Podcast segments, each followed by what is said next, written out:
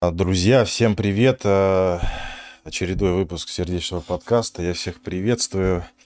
В этот летний жаркий день сегодня у меня замечательный гость, мой добрый товарищ, кардиолог, кардиохирург, а, основатель Smart Checkup Алексей Григорьевич Хутин. Сегодня у нас очень жаркая тема, настолько жаркая, как погода за окном. Тема статинов. Так, Алексей, привет, спасибо, что пришел. Привет, привет, привет, Тамас, дорогой, привет.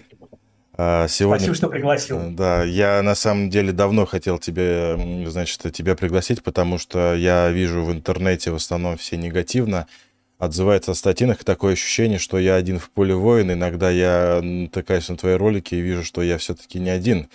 А, да, давай я быстро, да, быстро да. скажу пару слов по поводу ага. того, один, не один Полиоин. А, было бы большое исследование, я его чуть попозже, может быть, даже покажу это исследование, где искусственный интеллект отслеживал э, ветки беседы в интернете.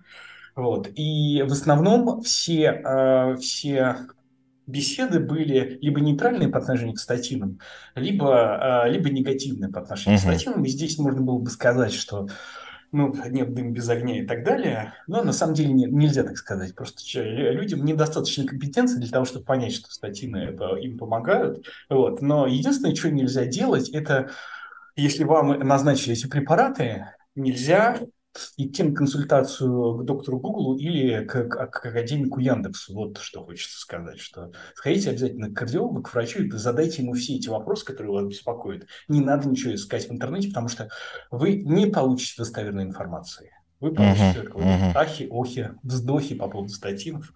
Ах, статин разрушает печень, ах, статины снижает тестостерон и так далее. Uh-huh. Ну, так, сейчас, секунду. Скажите, что эфир... Э, не понял. Значит, э, напишите в чат, э, как там эфир, потому что что-то мне пишут, что сеть пропала. У меня, у меня вроде все идет. У меня вроде... А, все нормально. Все, все нормально. Хорошо. Начался. Тут запоздание.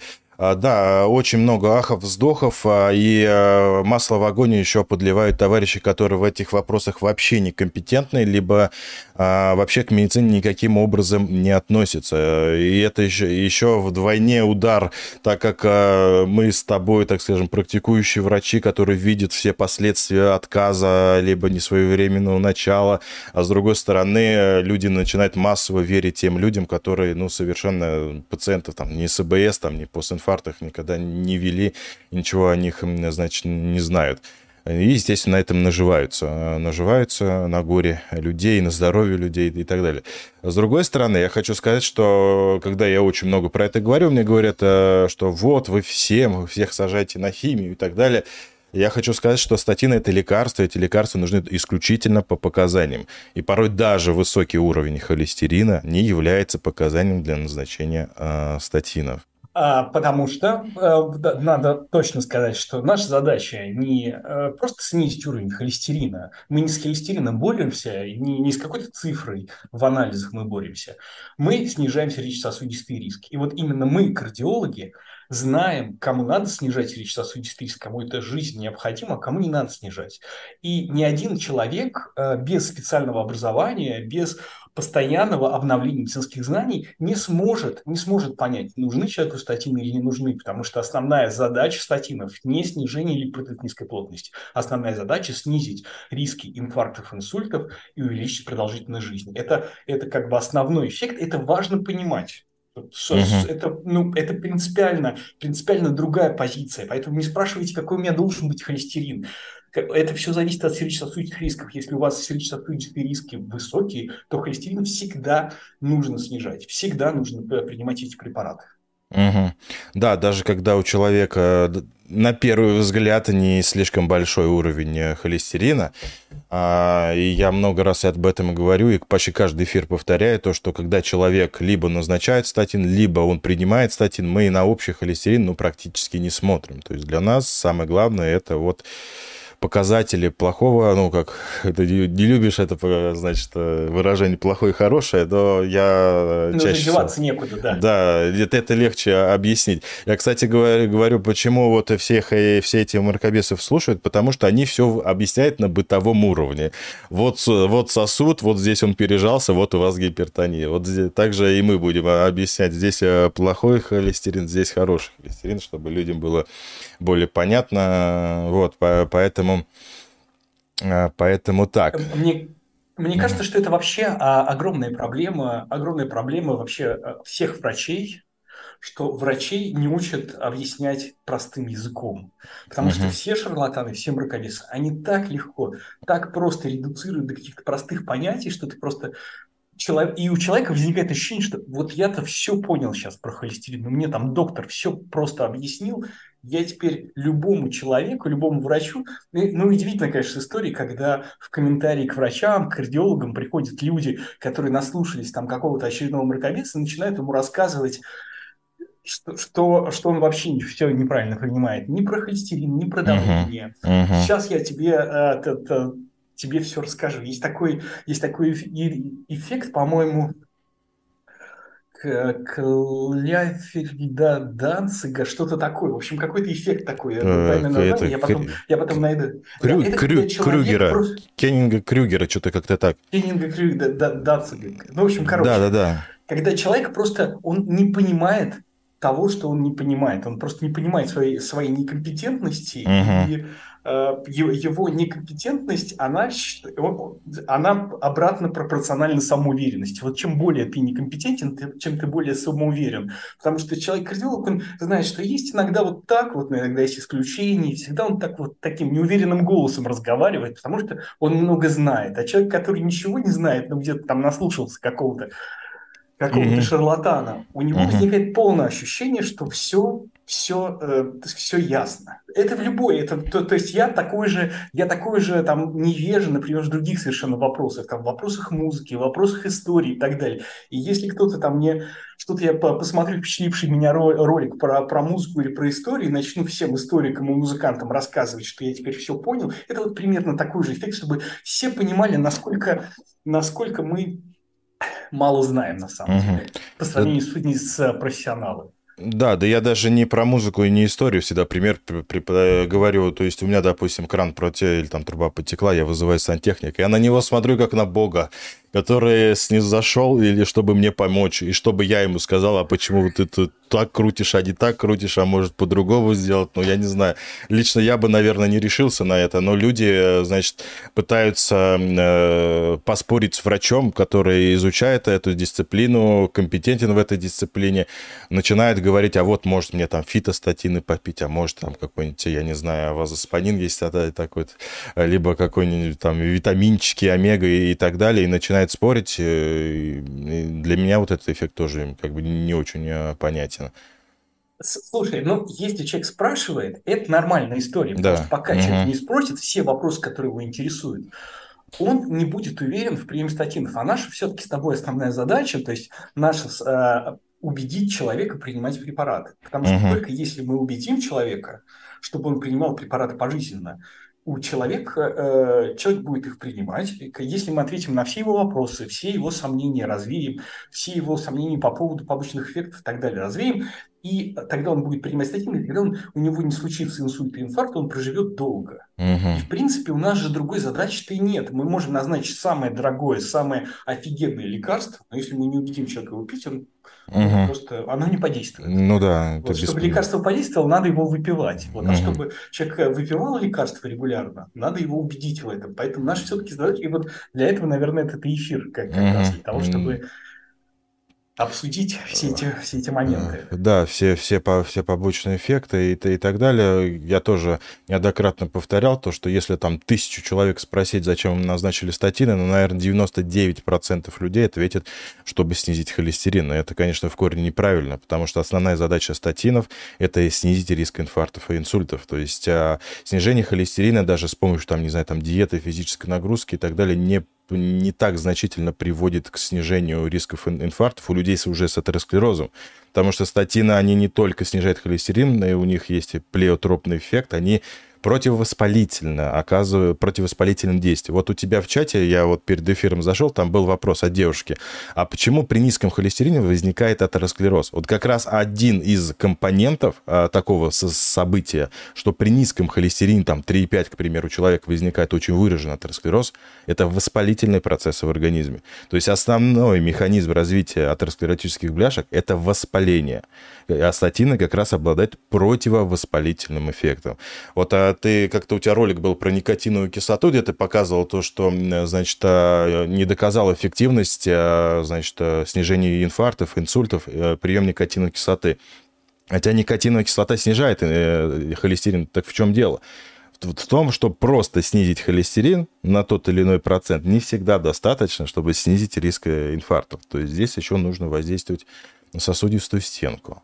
А, я как раз подготовил список эффектов, при помощи которых э, статины, собственно говоря, действуют. И давай я сейчас угу, угу, просто давай. покажу кратенько.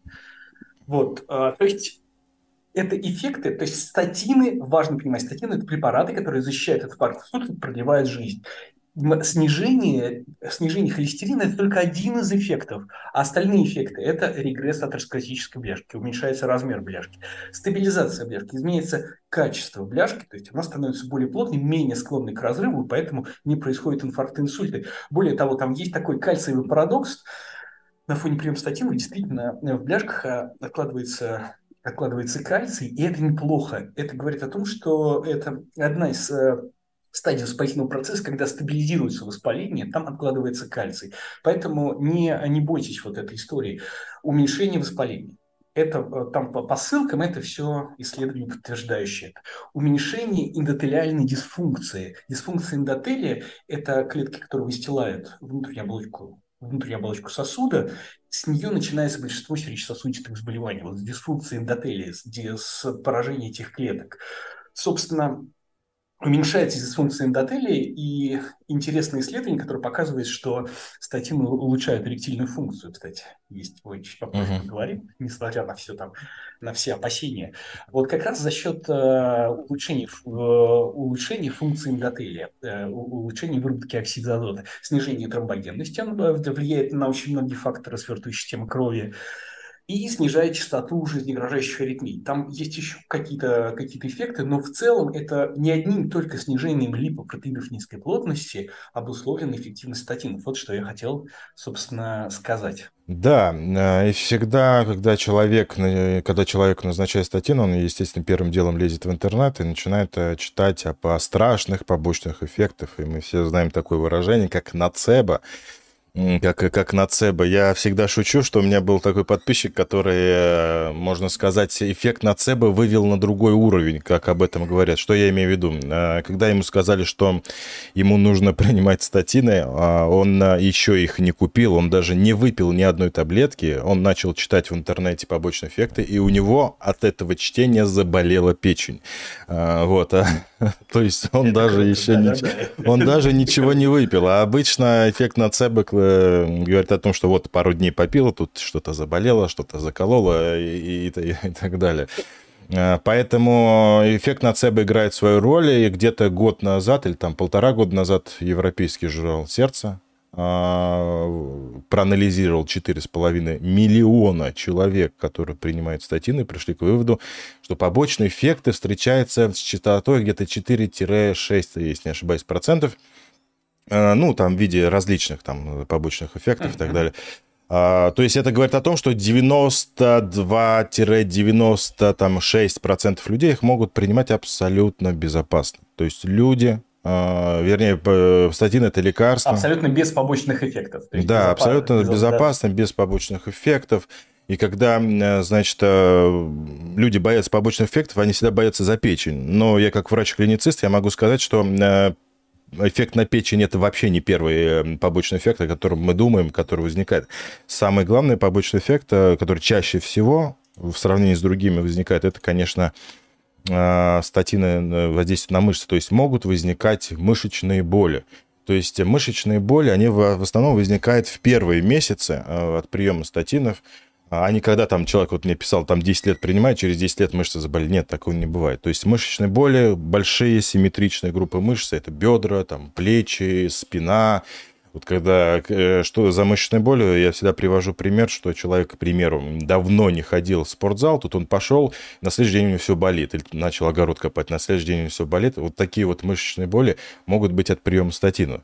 Но они все равно относительно нечасто возникают. А, если они возникают... Есть, ага. Да, да, да. Да, вот э, там был также вопрос, если они возникают, э, что с этим делать, какой алгоритм? Если у человека возникает мышечная боль, э, следующий алгоритм. Человек отменяет статины на 2-4 недели и следит за мышечной болью. Параллельно можно сдать КФК, креатин фосфокиназ, анализ крови на КФК. Он должен в несколько раз превышать норму, там в 3, 4, 5 выше нормы. Потому что многие начинают там даже чисто случайно сдавать КФК, норма до 190, у них КФК там, допустим, 220, они все отменяют и так далее. Нет. Если э, КФК повышается на фоне статинов, это повышение в несколько раз, э, там, 500, 600 и так далее. А, отменяется статины, наверное, две недели, смотрится за мышечным болью. А, ну, параллельно, чтобы не так сильно холестерин не подскочил, можно тот же изитимип принимать, а, значит, он не вызывает мышечной боли. Через 2-4 недели, если мышечная боль проходит, это значит от статинов. Если не проходит, ищите причину в другом. Чем человек старше, чем человек пожалее, так скажем, причин возникновения мышечных болей большое количество. А, если проход... Я как раз... Да. да. Если проходит, то можно возвращаться к тому же статину, но в меньшей дозе, либо перейти на другое. Очень большой миф то, что у человека, если возник, допустим, на торвостатинная мышечная боль, что они будут вообще на все статины. Нет, это не так. Это разные препараты совершенно. Поэтому, если, допустим, на розовые статины были мышечные боли, переход на торвостатин в эквивалентной дозе может, э, соответственно, э, быть абсолютно нормальным. То есть боли могут и не быть. А если вы возвращаетесь к тому же статину, но в меньшей дозе, тогда желательно добавить еще и эзитимию. Поэтому так, вот то, что делать с мышечными болями.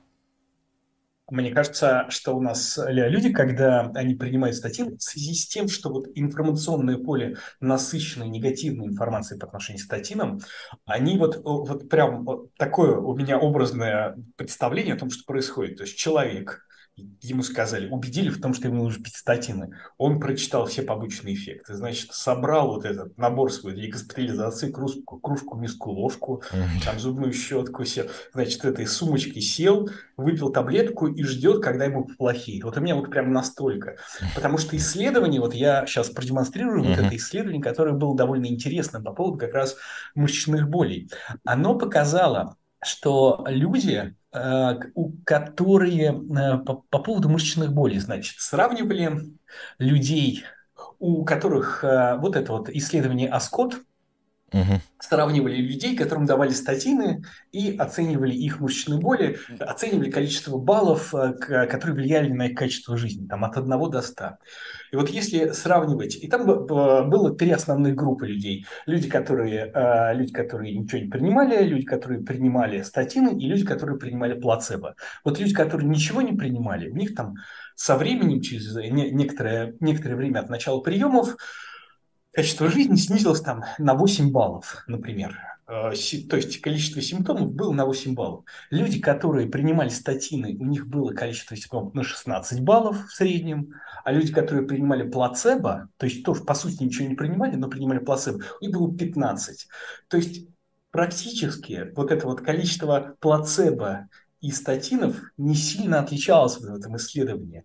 Получалось, что я, я, конечно, не хочу обесценивать, я не хочу обесценивать страдания людей, но важно понимать, что боли, они находятся все-таки в нашей голове. У нас зачастую боли, хронические боли, они возникают вот из-за каких-то процессов, которые, которые происходят. И понятное дело, что ну, если у вас возникли мышечные боли на фоне приема статинов, э, ну, тем более вот все мы там э, люди, ну, например, я после 40 лет, да, мужчин, вот у меня каждое утро в каком-то в новом месте болит. Я хожу в тренажерный зал, у меня болит, э, болят мышцы, там, или хожу на спорт там на свой, у меня болят мышцы после тренажерного зала, после спорта. Вот я сейчас заболел немножко, у меня насморк, я пять дней не хожу, вот у меня теперь боля, болит спина, потому что я не хожу в тренажерный зал. Mm-hmm. Всегда, всегда какая-то боль. Но понятное дело, что если бы я там 44-летний мужчина принял бы сейчас статины, я бы э, скидывал все эти свои неприятные ощущения, которые у меня возникают, я бы скидывал их, конечно, ну, из-за статинов, понятно. Mm-hmm. Да, что только на статины не скидывают, на самом деле. Я как-то хотел, даже на эту тему шутил часто, что я, наверное, буду книгу писать 100, э, 100 обвинений статинов, в котором они не виноваты, потому что что только не скидывают. Там и жена поругала, и начальник выгнал с работы из, из, из этой серии там, и так далее, и так далее. Э, да, я что хотел сказать э, по поводу твоего возраста. Я всегда, всегда думал, что вы ровесники, ну плюс-минус, когда я посмотрел э, то, что у тебя опыт более 20 лет, я... Да, друзья, занимайтесь спортом, что я еще могу сказать. Definitely.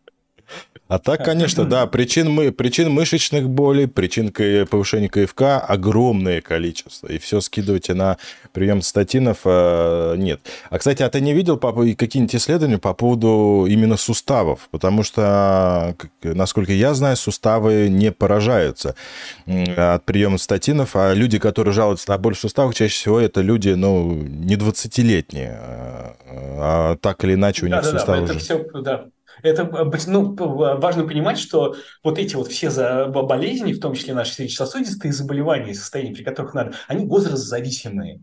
То есть и э, корреляция не значит каузация. То есть чем старше мы становимся, тем больше вероятность, что у нас где-то что-то будет болеть. Больше mm-hmm. вероятность того, что у нас будут сердечно-сосудистые риски, они повышаются с возрастом. И врач назначит вам статины в связи с этим. Mm-hmm. Вот, э, я что еще хотел э, сказать? Ну, я тоже про суставы что-то ничего, ничего не встречал, но наверняка какие-то, наверное, исследования такие есть. Uh-huh. Есть заболевание фибромиалгия, когда э, боли в мышцах, суставах возникают из-за ну, каких-то там э, состояний именно в, в головном мозге. Поэтому не забывайте про это.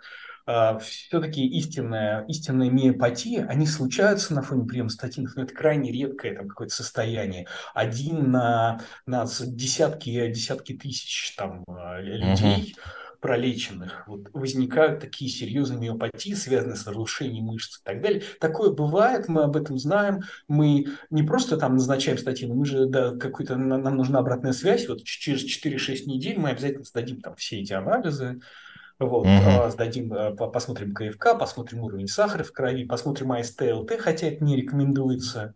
Ну, угу. об этом чуть попозже, наверное, поговорим. Да, да, про печень мы еще поговорим. Я еще что хочу сказать по поводу исследований. Было исследование Самсон, наверняка ты его знаешь.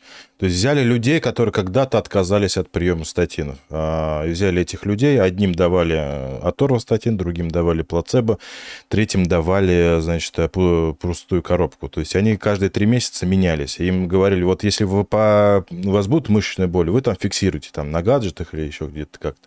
А, и 80% людей, которые фиксировали, они принимали плацебо. То есть 80% людей. Такое исследование Самсон было. А, поэтому я тоже, я тоже не принижаю. Я понимаю, что бывает мышечная боль, я также с ними сталкиваюсь, но это ситуация редкие. То есть это не каждый второй, не каждый пятый. Ну, может, за год, с учетом того, что у меня, ну, грубо говоря, там тысячу пациентов, из этих тысяч пациентов а, будет, ну, я не знаю, ну, человеку пяти, наверное. А, поэтому, ну, плюс-минус, ну, 10 максимум. Но это не... Ну, не каждый... Иногда, иногда, правда, вот я встречался, я там э, лечил э, своего друга, и, ну и так всегда бывает, когда с близким человеком там лечишь его, и всегда там куча всего, куча проблем сразу возникает. Угу. Э, лечу друга, у него возникли мышечные боли, он прям ну, говорит, ну капец. Ну, угу. я, и что? Верный признак, мы отменяем статину, а мышечные боли у него продолжаются. Угу. То есть мышечные боли продолжаются, и мы э, тогда запустили там совсем другие. То есть он пошел уже к неврологу своей искать причины, почему там, э, что это возникло. Может быть какая-то, может быть депрессия, может быть фибромиалгия. Сейчас он находится в процессе. Ну, то есть если мышечные боли возникают, КФК, если в норме, на фоне мышечных болей, да, но мышцы болят, угу при отмене статинов они должны пройти все равно. Да? Если они не проходят, значит, э, причина какая-то другая. Просто статины заставили вас обратить внимание на это, и каким-то образом они послужили триггером а, того, что вы стали больше обращать внимание на мышечную болезненность. Как вариант, мы на самом деле мало про это знаем. Мы э, про это знаем мало, и страдания людей, безусловно, безусловно, играют э, огромное значение, качество жизни и так далее, но, пожалуйста, имейте это всегда в виду, когда вы отменяете статьи на фоне того, что что-то у вас там что-то у вас там болит. Насколько сильно болит? Давайте оценим, давайте попробуем поменять статину, давайте сходим к другому специалисту, который посмотрит, там, к неврологу, который поищет другие причины этих мышечных болей и предложит вам какие-то варианты. Угу. Да, еще я вот, мы с Алексеем перед началом эфира немножко поговорили. Есть такая Наташа Кэмпбелл, как ее там зовут, она противник статинов, и она все козыряет таким побочным эффектом, как рабдомиолиз. А как сказал замечательный кардиолог Антон Владимирович э, Родионов, э, он говорит, покажите мне врача, который видел врача, который видел рабдомиолиз на фоне статинов. А, значит, э, касаемо рабдомиолиза, официально по статистике вероятность это там один случай там, на 100 тысяч значит, пациентов, которые принимают статин. И то этот рабдомиолиз был зафиксирован в 2003 году, когда выпустили два на тот момент новых препарата от атеросклероза. Это гем, э, гемфибразил и церевостатин. Вот э, эти два препарата, они были как комбинация, чтобы лечить атеросклероз. На э, фоне приема, да, действительно был рабдомиолиз. Но это, во-первых, этим препаратом никто не лечит. Во-вторых, на тот момент это были экспериментальные препараты.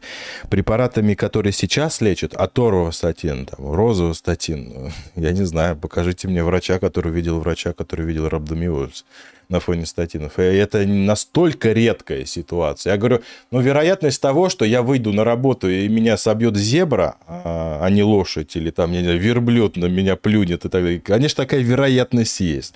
Но она критически низкая, поэтому такая же история.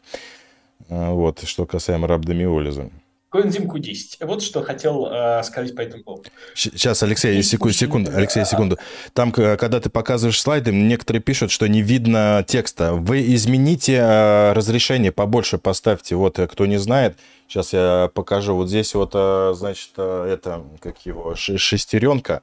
Шестеренка на нее нажимаете, и вот здесь будет качество, и качество ставьте там самое высшее. У вас, наверное, низкое качество стоит, поэтому вы текст не видите.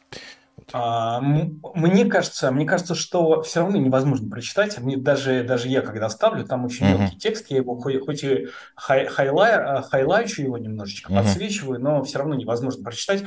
А, там есть название статьи, это очень просто, вы просто вбиваете в поисковике название, название статьи э, читабельно и э, просто смотрите его, ну, либо там можете поискать источники. Это тоже, угу. это, это у меня в телеграм-канале, например, есть ссылки на эти исследования. Да, ссылка на телеграм-канал Алексея в описании, ну и будет в закрепленном комментарии. На... Да. Да, э, вот это такая проблема. Значит, по поводу коэнзима Q10. Э, было мнение в ряде ограниченных работ, считалось теоретически, что, может быть, мышечные боли связаны там, с недостатком вот этого э, коэнзима Q10 и так далее. И стали его давать, но похоже, что вот эти исследования не показали эффективность коэнзима Q10, поэтому рутинно мы его не, никому не назначаем. Но если uh-huh. человек прям хочет, если у человека болит uh-huh. мышечная боль, если ты ну, чувствуешь, что они, ну, может быть, действительно немножечко эффект нацебо или что-то uh-huh. такое, ну, там, типа, ну, попробуй. uh-huh. Да, я, я абсолютно такой же мнение, да. То есть э, человек, если, э, значит, у человека появляется якобы боли, если прием коэнзима продолжит прием статинов, почему нет? Но рутина всем подряд э, назначать, э, эффект этого не доказан, официальный эффект. Да, наша задача, чтобы человек просто... Почему мы с тобой... Наша задача, чтобы мы сработали хорошо в кардиологе, чтобы человек снижал свои сердечно-сосудистые риски, принимая вот эти препараты. Вот, э, вот исследования по поводу коэнзима Q10. Да, и поэтому периодически в интернете вылетают э, товарищи, которые говорят, вот всем подряд э, нужно со статинами коэнзим принимать. Ну, то же самое, как с мочегонными препараты калиба, где вот из этой серии. Поэтому нет, особого смысла нет. Ну, если человек прям очень сильно хочет, то здесь уж мы не можем ничем его остановить. А проблема в том, что если человек принимает очень много лекарственных препаратов, ну, uh-huh. кроме финансовой составляющей, да, uh-huh. то есть ему надо купить статины, ему нужно купить дорогие добавки к энзиму Q10, там, а добавки, извините, БАДы, они да, довольно дорогие uh-huh. частенько бывают, да, гораздо дороже, чем сам лекарственный препарат. Uh-huh. Вот. И э, просто возникает, кроме финансовой составляющей, есть еще полипрагмазия, когда человек выпивает целую коробку там, лекарств, причем БАДов, препаратов без доказанной эффективности, и там среди них затесались какие-то там статины, препараты от гипертонии, то есть высокая вероятность, что человек начнет избавляться именно от самых полезных лекарственных препаратов. Поэтому угу. все, а, все врачи мира стараются сократить, то есть сделать вот этот вот unprescribing, уменьшить количество препаратов, оставить только те, которые влияют на продолжительность, ну и, может быть, на качество жизни да, вот угу. человека. Угу оставив как, как можно меньше препаратов, а те препараты, которые можно запихнуть в одну таблетку, запихивают в одну таблетку. Это вот как раз основные, сейчас, сейчас основной, самый модный тренд в кардиологии, это uh-huh. запихнуть в одну таблетку как можно больше препаратов от давления, там три препарата от давления. Есть вообще комбинированные, фиксированные комбинации, в которых там э, и препарат от давления, и статин находится, еще один препарат от давления. Человек выпивает это все, и э, у него есть ощущение, что он пьет только одну таблетку, а на самом деле он пьет целый, э, целый угу. и гораздо выше приверженность терапии. То есть люди, людям проще психологически выпивать одну таблетку и меньше вероятность, что он чуть там начнет угу. мешать, редуцировать, от, отказываться и так далее. Угу. Ну, как, как раз касаемо полипил, когда вот это, по-моему, прошлый, это Европейский конгресс кардиологов был, где там в одной таблетке аспирин, рамиприл и аторвостатин, полипил. Угу. Препарат называется, если не ошибаюсь, триномия. Я вот, честно, я посмотрел ради интереса, сколько он стоит. Он стоит э, в районе там трех с половиной тысяч рублей он стоил. Я даже не понимаю, почему так дорого. Странно очень. Может, сейчас что-то изменилось, но вот на тот момент, вот прошлым летом было, я как-то посмотрел, конечно, да, приверженность замечательная. Я всегда считаю, что вот препараты, где содержатся там два препарата от гипертонии плюс статин, это вообще замечательно и круто. Там, допустим, амлодипин, лизинаприл и, розу, и розовостатин. Либо амлодипин, да, периндаприл. Э, сейчас новый препарат вышел, и саторостатин. То есть это, это э, замечательно. Вот, ну тогда, то есть э, порой у человека еще диабет, он принимает от диабета, от гипертонии, статины, БАДы, витамины, да это прям вот целый мешок, когда они приезжают на госпитализацию с целым мешком а, с этим, вот. Поэтому, да. Ну, давай тогда от мышц э, перейдем к любимой печени, а, нашей, вашей всеми любимой печени. Да, да, царица печень, самый да. главный орган россиянина. Да, да. Я так, потому что, ну, у россиянина два главных органа, сейчас еще один появился. Есть, мне кажется, печень-центричные россияне, которые, у которых все вертится вокруг здоровья печени, лишь бы только еде не повредить. Угу. Ну, кроме, кроме того, что по праздникам немножечко можно. Угу. Вот, а праздник каждый день. Угу. А, есть еще фал-центрическая модель, когда главное на все наплевать, главное, чтобы... Да, простата второе сердце, как говорится. Про все поговорим. Короче, э, статины не вредны для печени. Точка. Порой даже полезны. Все, все, да, порой даже полезно. Все исследуют. Вот что вредно для печени? Давайте разбираться. В первую очередь, это, э, значит, вирусные гепатиты. Поэтому вам нужно, э, вам нужно обязательно, э, кто не привился, а обязательно вакцинация от гепатита, от гепатита Б у нас стала только в 2002 году, по-моему, боюсь ошибиться. То есть, кто родился раньше, идите вакцинируйтесь, сделайте вакцину от гепатита Б. Значит, вакцинация от гепатита Б защищает вас от рака и цирроза печени, а от гепатита С есть эффективное лекарство. Дороговатое, но эффективное. Короче, э, вот гепатиты на первом месте. И вот исследования, исследования нам показывают, что даже на фоне, на фоне гепатитов вирусных прием статинов не ухудшает, а даже значительно улучшает прогноз. Следующее, а, что у нас э, есть, это алкоголь алкоголь, прием алкоголя. Вот те россияне, которые, э, которые, значит, говорят, ой, а что это, ваша статина по моей печени ударит, те же россияне, мне кажется, примерно те же, они вот любят, любят прямо усугубить за счет алкоголя. Алкоголь самый большой разрушитель печени. Алкоголь вообще большая, большая проблема. И в этом исследовании важно сказать, что статины, скорее всего, не создадут проблем больше, чем они есть у людей, злоупотребляющих алкоголем. есть, ну, наверное, там статины не защитят печень э, от алкоголя, но э, больше проблем, чем вы уже сами их создали себе, статины не создадут. Третье исследование – это э, жировая болезнь печени. Вот тот самый жировой гепатоз, который всем подряд любят ставить люди после проведения ультразвукового исследования, там, стеатоз печени, жировой гепатоз печени и так далее.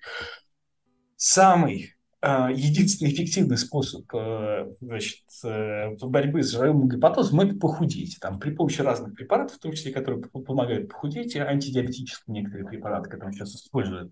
Вот. Статины вот в этом исследовании, в Роттердамском, простите, исследовании, они показали, что они за счет именно противовоспалительного эффекта, который мы поговорим чуть попозже, они не только не только не ухудшают состояние у людей с жировым гепатозом, а улучшают прогноз у людей с неалкогольной жировой болезнью печени.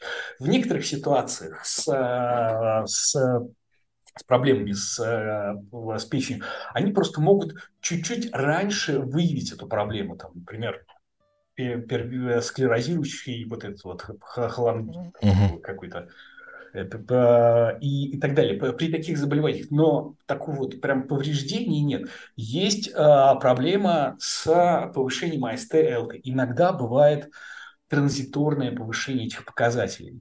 Но а, повышение АСТ, ЛТ на фоне приема статинов никак не влияет на прогноз заболевания. Что такое прогноз? Это а, рак, цирроз, ранняя, ранняя смерть. Там, да, да, наверное, на фоне приема приема а, статинов бывает токсический гепатит, как на фоне приема любого препарата. Вот любой препарат, который там обезболивающий и так далее, любой препарат может вызвать токсический гепатит. И вот у статинов не больше, чем у любых других, а, ну, более-менее распространенных препаратов, которые вы принимаете. Ну, то есть бывает такая идиосинкразия, когда что-то вот э, препарат не взаимодействует с пищей. Предвидеть это невозможно, но мы сдаем, сдаем анализ перед началом. Тут еще важно понимать, Потому что э, факторов, которые повышают АСТ, ЛТ, их огромное количество. То есть мы что-то там вот избыточный, ну, первое, избыточный вес. Второе, пробежали марафон, потренировались в зале. АСТ, ЛТ может повыситься. У людей, которые злоупотребили перед сдачей анализов, тоже АСТ, ЛТ может повыситься. Поэтому очень важно, э, во-первых, перед тем, как вы начнете пить статину, проверить, какой у вас был уровень АСТ-ЛТ. Вдруг он у вас был до этого еще повышен из-за избыточного веса. Это ну, зачастую очень часто бывает. И потом, после начала приема статинов, мы должны через 4-6 недель еще раз посмотреть. Да? А, и, повторюсь, э, не заниматься э, физической активностью очень интенсивно за несколько дней до повторной сдачи анализов, не выпивать алкоголь, ну, там, про избыточный вес, э, все вроде понятно. Так. Да, кстати, вот по поводу, значит, жирового гепатоза, я видел исследование, где было показано, ну, это, естественно, то, что люди с жировым гепатозом чаще всего умирают от сердечно-сосудистых заболеваний, нежели от печеночной недостаточности. Реальное положение тел. То есть а, бессимптомное повышение АЛТ-СТ от 0,1%, то есть один человек на тысячу, до, до 3%. Что значит бессимптомное повышение АЛТ-СТ? Это до трех норм. То есть верхняя граница норм, ну, к примеру, по, чаще всего по лабораториям 40 единиц на литр – то есть до трех норм это до 120 единиц э, на литр. То есть как-то, как Алексей сказал, что может быть транзиторное повышение ЛТСТ, это называется ферментит. То есть в первые полгода, иногда даже в первый год, когда человек начинает принимать статин, у него может быть небольшое повышение печь, э, ферментов в печени изначально. Но на это не нужно реагировать. Э, и также докторам говорю, которые меня слушают. Чаще, часто очень вижу такие истерические отмены статинов, когда у человека примеру, было 40 единиц на литр э, до приема, на фоне приема стало там 55 там, или 65, или даже 80. Мы на это не должны реагировать. Э, вы должны понимать, что статины – это препараты, которые работают в гепатоците и в печени, в самой они работают, там их место работы. И поэтому после начала первичного приема, когда человек до этого ничего не принимал, конечно, могут повышаться немножко. Если они до трех норм, мы на это не реагируем вообще. А, если выше трех норм, выше, чем 120 единиц на литр, к примеру, а, тогда уменьшается доза, там, либо еще какие-то манипуляции производятся, но я об этом чуть попозже скажу. А, значит, бессимптомное повышение ЛТСТ максимум до 3%. И также вы должны знать, что побочные эффекты статинов, они дозозависимые. Чем выше доза, тем выше риск. Но этот риск все равно не превышает 3%. Поэтому так и очень много мне подписчиков пишут, вот, у меня был инфаркт миокарда, мне назначили 80 миллиграмм аторвостатина, я уже там год пью, все хорошо, фермент печени повышается. Так что это лишняя истерика. Клиническое значимое острое повреждение печени. А, это очень редкая ситуация, когда идет острое, вот как сказали, токсический гепатит. Это редкая достаточно ситуация. чаще всего эта ситуация возникает тогда, когда человек, помимо статинов, еще принимает лекарство, которое будет влиять э, токсически на печень. Какие основные геотоксичные препараты? Это НПВС, это антибиотики. Люди, которые принимают НПВС, НПВП, обезболивающие препараты от каждой, на каждую головную боль, на каждую там еще другую боль и так далее, глотают их как конфетки, как витаминки, а они так себе печень повреждают, и почки, и печень, и токсически действуют на сердечно-сосудистую систему. Статины там просто нервно в сторонке курят э, и смотрят на, на это все безобразие. Поэтому обязательно знайте, что прием НПВС – это самый гепатотоксичный, ну, из э, чаще применяемых э, препаратов, а не уж статина. Когда я готовил эфир по поводу статины печени, я видел сайты, которые посвящены гепатотоксичному, как это, лекарственному повреждению печени, в том числе они в России есть. Везде пишут одно и то же. Везде БАДы, НПВС, антибиотики. Статины там, я не знаю, там на 15 месте, дай бог, там они там будут. Ну, всякие там противогрибковые препараты. Ну, парацетамол в чате пишут, да, там 4 таблетки парацетамола закинуться на температуру 37,5, это как это, это как здравствуйте, как говорится. Вот, поэтому так вот не, та, не так страшен зверь, как о нем пугает. Если говорить о том, что, когда я сказал, что мышечные боли я вижу там у 5-10 из 1000, то повышение трансаминаз максимум у 2-3 людей за год. Максимум. А людей, которые принимают достаточно немалые дозы статина. Они бывают, но это не так часто. Не так часто. А, нужно исключать дополнительные факторы риска. Прием НПВС, ожирение, жировой гепатоз, бороться с ним – а антибиотики, ну понятно, что антибиотики, но также антибиотики бывает так, что люди тоже э, подряд э, при любом чихе глотают. Вот, то есть дополнительно знать, какие, вы, какие есть дополнительные факторы риска. Вот. Но это опять по, про полипрагмазин. То есть все-таки угу. мы э, должны принимать те препараты, которые нам надо принимать. И вот эти вот тоже, э, знаешь, истории, когда статины что-то немножко там повысили, повысили печеночные ферменты, и тут же назначают вот эти вот улучшимые функции печени, которые не, не влияя вообще никак на прогноз, препараты так называемые гепатопротекторы зачем-то. Ну, uh-huh. вот если вы пьете там статины, давайте еще сверху uh-huh. гепатопротекторы, чтобы помочь печени. Вы не помогаете печени, вы добавляете сюда разных веществ, и печени вообще не, неизвестно, что, что там ей, ей uh-huh. нужно будет дальше делать. Поэтому нужно пить только те таблетки, которые пить нужно. А вот эти вот все эти БАДы, это действительно лишняя, э, лишняя нагрузка. Смотрите, если вы так уж озабочены состоянием печени, а, смотрите Ливертокс, оценивайте угу. токсичность этих препаратов. Ну да, где это фиксируется, в странах, где фиксируется, 70% э, лекарственных поражений печени приходится на БАДы.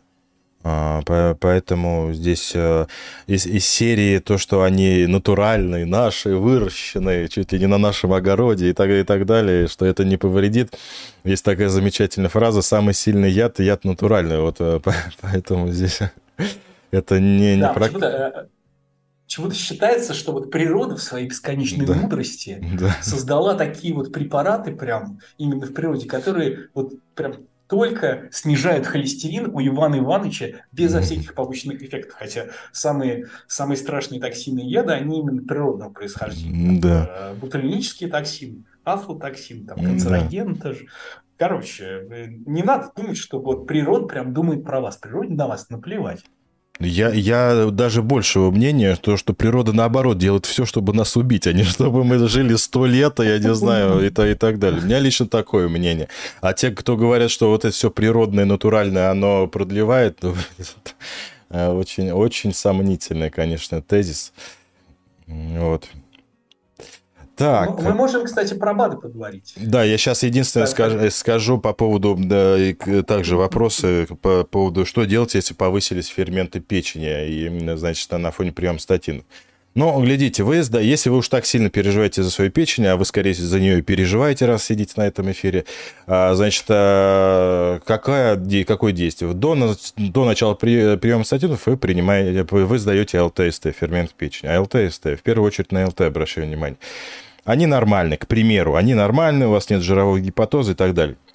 Если вы начинаете принимать статины, и там спустя несколько месяцев сдаете липидный профиль и ферменты печени, если они повысились, более чем три нормы, как я сказал, от верхней границы нормы, то есть больше, чем там 120, 150 и выше, тогда мы делаем какие-то манипуляции. Либо отменяем на время, либо меняем один на другой. Вот у меня был один пациент, вот один из последних, у кого ферменты печени повысились. На розовой статине у него АЛТ стало 180, а на, значит, аторвостатине они стали идеальны. То есть, э, причем он не делал никакого перерыва, он сразу с одного на другой перешел. А, вот, то есть, если выше трех норм, тогда мы э, меняем, уменьшаем дозу, делаем какие-то манипуляции. Если меньше, чем три нормы, мы не делаем вообще ничего. Соблюдаем диету, двигаемся и не думаем о печени, правильно питаемся.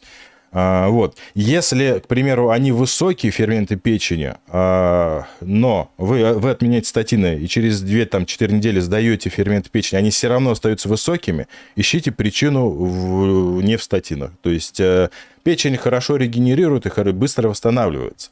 То есть после отмены препарата она достаточно быстро, за 2-3 недели восстановится, и ферменты печени опустятся. А, вот, поэтому здесь нужно понимать, э, какое изначально состояние было. И еще один момент. Если у человека жировой гепатоз, там, гепатит, либо другое заболевание печени, это не является против... киста печени, это не является противопоказанием для статинов. При условии, что этот процесс не в активной стадии. То есть также... Гемангиома. Да, гемангиома. А также смотрим на ферменты печени. Если у вас там э, написано в диагнозе жировой гепатоз, гепатит, но ферменты печени в норме и показаны статины, их можно под контролем ферментов печени принимать, назначать и так далее. А на фоне жирового гепатоза очень часто бывает ситуация, когда у человека даже они нормализуются, эти ферменты печени. Э, я на собственном опыте это не раз видел. Э, по поводу БАДов, да, БАДы. БАДы. А, у нас а, были вопросы по поводу БАДов, да? Ну, uh-huh. Исследования, например, исследования, много исследований было по поводу БАДов, которые показали, что БАДы никак не влияют на продолжительность жизни. А вот в аналах, в аналах хирургии было опубликовано исследование, но я хочу показать вот это исследование спорт, которое показало, что... Так, мне кажется, вот это вот. Да, значит, что прием розовостатина э, значительно снижал уровень липоцитинской плотности по сравнению с плацебо, рыбьим жиром, корицей, чесноком, куркумой, растительными стероидами и э, красным дрожжевым рисом. Кстати, удивительно, почему красный дрожжевой рис э, не сработал, потому что там все... Я скажу, я скажу. Знаешь статьи. почему? Но... Знаешь почему? Да. Я вот сейчас перебью тебя. Я просто очень, э, значит, плотно общаюсь. У меня тоже есть добрый товарищ из Эстонии. Он э, занимается, он провизор, он также с ним был, с Алексеем Маргуновым был эфир. А в 22 году а, Евро... в Америке FDA есть, а в Европе общество, я не знаю, как он правильно называется, по обороте продуктов питания, куда в том числе и входят, а, входят значит, БАДы. До, до июня 22 года, то есть ровно год прошел, в БАДе красного дрожжевого риса содержалось 10 миллиграмм монокалина. И это, так скажем, вынесли Это такой... Аналог, аналог статина. Да, ловостатина. А, и вынесли такой указ, чтобы БАД оставался все-таки БАДом, а не старым ловостатином, э, в БАДе должно содержаться не более 3 мг монокалина. Естественно, до 22 года а, красный дрожжевой рис мог немного снизить холестерин, но он снижал за то, что он обладает эффектом статина, старого статина со всеми его побочными эффектами. С 22 года там содержится маленькое количество монокалина, из-за этого БАД остается все-таки БАДом, а не лекарством. Вот поэтому в результате исследования спорта такой результат а краснодорожевого риса. Да, ну, в общем, ничего не, не повышает. А, там а, важно про рыбий жир. Рыбий жир сам по себе. Если вам кто-то говорит, что давайте мы снимем холестерин, снизим холестерин при помощи рыбьего жира, не снижает рыбий жир холестерин вообще. В большом исследовании, в большом исследовании показано, что рыбий жир значит, э, Кохрейновский обзор не снижает, в том числе сердечно-сосудистые риски, а это основная цель нашей терапии, снизить сердечно-сосудистые риски. Рыбий жир их не снижает. Но в исследовании Reduced там, правда, был не рыбий жир, а там была чистая EPA, эйкозапентаеновая кислота, в дозе 4 грамма вместе со статинами дополнительно к статинам снижал риск. А без статинов не работает.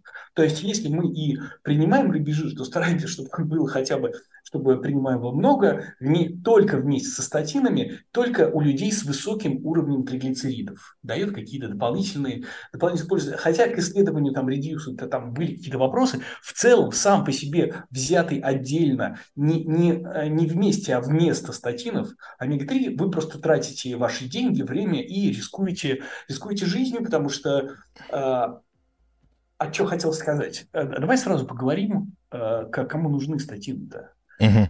Да, единственное... А по, точно по, нужны статины. Да. да, по поводу омега-3, особенно в такой большой дозе, более 1 грамма, был также исследование, которое... Да, то, что увеличивает у людей старше 60 лет фибрилляцию предсердия. Поэтому, э, с одной стороны, э, когда назначаем, э, давайте пока омега-3 попьете и так далее, это, конечно, не улучшает течение атеросклероза, с одной стороны, с другой стороны, может увеличить риск аритмии. Вот, поэтому а, э, омега-3 э, не является альтернативой статинов ни в каком виде. Любые БАДы, любые БАДы, если вам показан прием препаратов, любые БАДы назначены, ну давайте пока вот так вот, это просто игнорирование проблемы. Угу, То есть вы да. просто ничего не делаете. Вы просто вот это и это, ну как страус, э, да, голову пытаетесь песок. в бетонный пол засунуть. А -а -а. Не в песок, а в бетонный пол разбиваете себе голову. Угу. Вот. Все, у всех, у всех БАДов уровень доказательности где-то на уровне там а, мамы клянусь, да. вот, не выше. Вот, угу. вот такой вот. Ну, никаких исследований двойных плацебо-контролируемых, их просто нет. Там, мы ничего не знаем про эффективность, про безопасность, поэтому все эти вот, а что там про берберин? Ну, пусть э, производители там или берберина сделают исследование, докажут, что это безопасно. На огромных популяциях это сделано со статинами. Докажут там в разных клинических ситуациях, и в разных там, что с печенью, а что вот с мышцами, а что угу. с эректильной функцией, с берберином. На огромных исследованиях пусть докажут, и тогда мы будем его серьезно рассматривать. Угу. вдруг там с чего-то природа должна сделать какой-то препарат, который, который э, да. должен нас... Природа уже сделала статьи. Да, я что, что хочу сказать перед тем, как мы перейдем к теме, кому нужны статины. Э, Еще по поводу одного фитостатина, наверное, ты про него не слышал, он в свое время очень сильно распространялся в ТикТоке. Был один э, доктор-эндокринолог, э, в кавычках, который также всем говорил, вам не нужны статины, вот есть новый препарат, называется вазоспанин. Я до этого вообще не знал, что это за такой препарат. Начал читать, это экстракт диаскорея и так далее. Суть там в, в том, что он вообще не исследовался ни на животных, ни на людях, и даже не планируется исследовать. А экстракт диаскорей, даже есть небольшие исследования, которые показывают, что он наоборот повышает, значит, э, холестерин. То есть э, людям продают препарат БАД, который вообще не имеет никаких исследований, с одной стороны. Во-вторых, он стоил там, на тот момент, я давно не видел, сколько он стоил, он стоил рублей 900. Я говорю, оригинальный липримар, которого статин, стоит там 300 рублей. А, в три раза дешевле, чем неведомая хрень, которую вы собираетесь пить, и неизвестно, как она на вас подействует. А, поэтому, соответственно, такая вот история по поводу фитостатинов. То есть вся это чеснок, куркума, там куркумин, он еще и является достаточно гепатотоксичным. Значит, розовостатин, в мае вот это исследование там в спорт, там 5 миллиграмм, ну, их уделал просто как стоячих обогнал, как говорится. Вот. А, Слушай, ну смотри, а мы с тобой эти э, кровавые деньги Биг Фарма сейчас к вам Да, да, да. Начнем, да, да. начнем сейчас я начну де- деньги вот так вот. Да, да, да, да вот так. Кровавый, да, у, давай, меня там, да. Да. у меня там диван, он это, у него много денег, поэтому... Э, это, это аргумент всех вот этих вот любителей, да. любителей продавать БАДы, что вы сидите и, значит, на кровавых деньгах Big Pharma, они вам там, э, они вам платят, и вы ругаете наш БАД. Но я должен сказать, что БАД-то тоже кто-то, кто-то на, на самом да. деле продает. И если вы посмотрите посмотрите, что самые большие продавцы БАДов – это такая же Big Pharma. Просто у них есть дочерние фирмы, там у Pfizer у, и у других есть дочерние фирмы, которые производят БАДы. Э, левачок такой, лева, левачок. Да-да-да, то есть это та же, та же самая. Давайте, давайте не будем кормить одну Big Pharma, будем кормить другую Big Pharma.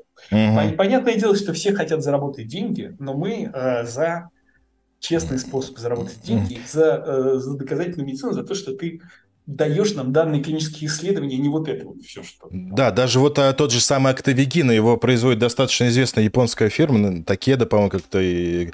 Она, с одной стороны, производит достаточно эффективный препарат, с другой стороны, производит бесполезный, да порой даже вредный Актовигин. Поэтому здесь а, такая же история. То есть это все большой фарм-бизнес. Но нужно понимать, а, какие препараты доказаны, какие помогают, какие продлевают жизнь, а какие просто лишают ваш здоровье лишних денег. Вот и все.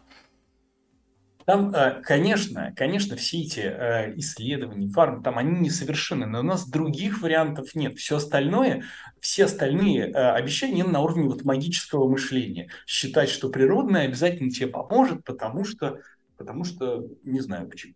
Ну, угу. Напишите хоть в комментариях, хоть, хоть кто-нибудь, почему природа обязательно должна, да. э, должна вам помочь, потому что у меня нет вариантов. Да, э, если бы не антибиотики, мы бы сейчас жили там до 30 лет. Вот и серия «А раньше жили лучше», и это, конечно, не подходит. Да. Раньше там э, такие заболевания, как инфекционные, какой-нибудь, э, та же самая пневмония, бактериальный эндокардит, сердечная недостаточность, это было хуже онкологии. Поэтому серии «Раньше было лучше» и «Жили дольше» вообще не канает. А, поэтому, наоборот, природа делала все к тому, чтобы мы же вот э, родились, чуть-чуть погуляли, размножились и умерли. В, в принципе, все Знаешь, как... Вот такая, как... Э, что такое альтернативная медицина, там, народная медицина? Это способы лечения из времени, когда люди жили до 35 лет, да, да. перенесенные во, во время, когда люди живут до 70 лет и больше. Угу. Два, ну, в принципе, два да. раза дольше. Да. Угу. В общем, да, вот, э, вот э, это все, все, эти, все эти природные способы лечения, народные, народные способы лечения. Покажите мне, пожалуйста, тот народ, который на фоне этой терапии демонстрирует невероятную продолжительность жизни в те времена. Угу. К сожалению, вы показать не сможете. Так, кому нужны статины, как называется моя книга? Вот, ну, сейчас мы про расскажем, кому же все-таки они нужны. Не всем же они нужны. Не всем людям, в начале эфира сказали, что даже не все люди с высоким холестерином, а они показаны. Часто меня присылают, вот доктор, у меня холестерин там 6,5, нужны ли мне статины и так далее. Единственное, когда мы ориентируемся на уровень э, холестерина, это когда холестерин больше 8, либо ЛПНП больше, чем там 4,9. Тогда это большая доля вероятности, что мы, э, глядя даже только на эти показатели, назначим. Во всех остальных ситуациях мы должны оценивать сердечно-сосудистый риск. Мы должны оценивать сердечно-сосудистые риски, мы должны оценивать сопутствующие заболевания, вредные привычки э, и э, так далее. Вот, и там ориентироваться на данные определенных исследований. И здесь важно понимать, что э, обсуждение, нужно или не нужно статины с доктором или с, кем, с кем-либо еще, имеет смысл только у людей, у которых умеренные сердечно-сосудистые риски, и нет инфарктов, инсультов, э, сердечно-сосудистых, там, э, транзиторных ишемических атак, э, и нет бляшек в сосудах. Вот если вот, вот этого ничего нет, нет э, длительно существующего сахарного диабета, имеет смысл, и, или там почечной недостаточности тяжелой, да, имеет смысл еще как-то пообсуждать. Если это все есть, без вариантов статин. Согласно всем рекомендациям, без вариантов статин. Только по э, у, умеренный риск у людей, у которых не было ничего, э, нет никаких бляшек, и там риск по калькулятору скор там, от одного, от одного там, до, до пяти, здесь мы можем порассуждать, нужно или не нужно угу. нам принимать статьи. Угу. Если ни, ничего этого нет. Да, плюс еще почта недостаточность ХПН. Вот там у тебя в чате был вопрос по поводу гломерулонефрита и статина. То есть, э, смотрите, мы оцениваем функцию почек. Сдаем креатинин, на основании креатинина делая, высчитываем скорость клубочка фильтрации. Вот даже если у человека там нет атеросклероза, ну, к примеру, что-то там погранично, то ли назначить, то ли не назначить. Вот если скорость клубочка фильтрации 60 и менее, это уже показание к статинам, потому что почечная недостаточность – это огромный фактор риска развития, быстрого развития атеросклероза. Ну и если выбирать при заболевании почек какой статин, это в первую очередь аторвостатин, либо питовостатин. Ну, лучше аторвостатин, потому что он является достаточно хорошим нефропротектором, в отличие от розового статина. Вот. Который, да, он выводится почками. Угу. Но, а, да, и дело в том, что все заболевания почек, тут неважно, все заболевания почек, а, мы облегчили себе жизнь, вернее, нефрологи облегчили нам жизнь, и есть такой показатель. Вот все болезни, они конвергируют вот в эту вот ХБП, хроническую болезнь почек, ее степень, да, в зависимости, там, она рассчитывается по уровню креатинина, либо по уровню цитатина С можно посчитать, степень, а, степень э, скорость большей фильтрации. Вот если она ниже 60, мы понимаем, что Здесь, э, здесь необходима нефропротекция, и она увеличивает, то есть поражение почек увеличивает сердечно-сосудистые риски. А сердечно-сосудистые заболевания, в первую очередь гипертоническая болезнь, но и атеросклероз тоже, они усиливают поражение почек, увеличивают. Основной убийца почек – это все-таки гипертоническая болезнь, я считаю. Угу.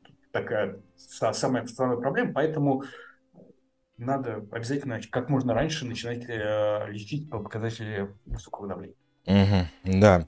То есть э, одного холестерина недостаточно, чтобы понять, нужно ли человек статин или не нужны статин. То есть мы, доктор должен высчитать и понять, к какому сердечно-сосудистому риску относится человек. Если даже у человека повышенный холестерин, но он в зоне там низкого либо умеренного сердечно-сосудистого риска, Тогда статины не показаны. Вот из этой серии, вот недавно совсем мне подписчик писал, доктор, у меня жена 38 лет, нет ни гипертонии, нет ничего, она единственное, у нее есть курение айкоса и, а, значит, холестерин 6,5. Нужны ли статин? Доктор ей назначает, попей на 2-3 месяца, потом бросишь. Вот и э, вот это такая классическая ситуация. Во-первых, а, статины не пьются курсами, во-вторых, э, девушка находится в зоне низкого сердечно-сосудистого риска, даже с учетом того, что она курит, а, то есть в зеленой зоне. И ей статины на данный момент не показаны. Да, и у нее сосуды шеи были чистые, естественно. А, поэтому здесь, а, во-первых, почему не пьют статином курсом? Потому что надо знать механизм действия. Они блокируют определенный фермент, снижается активность этого фермента и снижается синтез холестерина. Человек перестает пить статины, активность этого фермента опять повышается, и через там, 3-4 недели холестерин становится таким же, как и был. А, как правило, он не становится выше, потому что нет синдрома отмены. Ну, в тот же диапазон возвращается через там 3-4 недели. Поэтому если уже и назначаются, они назначаются по жизни. А если перед нами человек молодой, до 40 там, или 40 лет, мы должны очень взвешенно понять, потому что мы на, назначаем ему на всю жизнь э, прием статинов. То есть, ну, чаще всего это наследственно, как это гиперхолестеринемия с ранним атеросклерозом. Бывают такие ситуации, но они достаточно редкие. Я хотел, я хотел добавить э, очень важный момент для понимания. Э, очень многие люди на этом спекулируют говорят, что не, не э, высокий холестерин причина там, атеросклероза, а там воспаление. И я тут соглашусь, что не только высокий холестерин, а может быть и не столько высокий холестерин причина атеросклероза, но это один из факторов в большом количестве факторов, которые повреждают внутреннюю оболочку сосуда, эндотелий. Что его повреждает?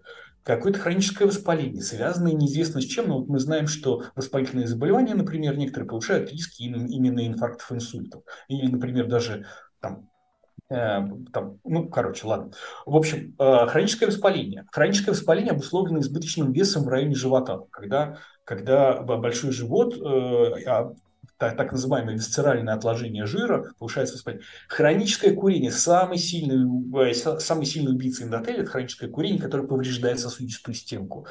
Э, неподвижный образ жизни, там тоже вызывает эндотелиальную дисфункцию. А, глюкозотоксичность, высокий уровень глюкозы в крови и так далее. То есть факторов, которые могут повредить а, высокое давление, тоже повреждает стенку артерии. Все эти факторы, они приводят к тому, что повреждает стенка артерий, и холестерин начинает проникать под э, эндотелий и откладываться там в виде бляшек. Туда плюс, плюс туда присоединяются воспалительные клетки, там макрофаги, Т-клетки и так далее. Запускается процесс. Сложный процесс. Мы ничего не можем.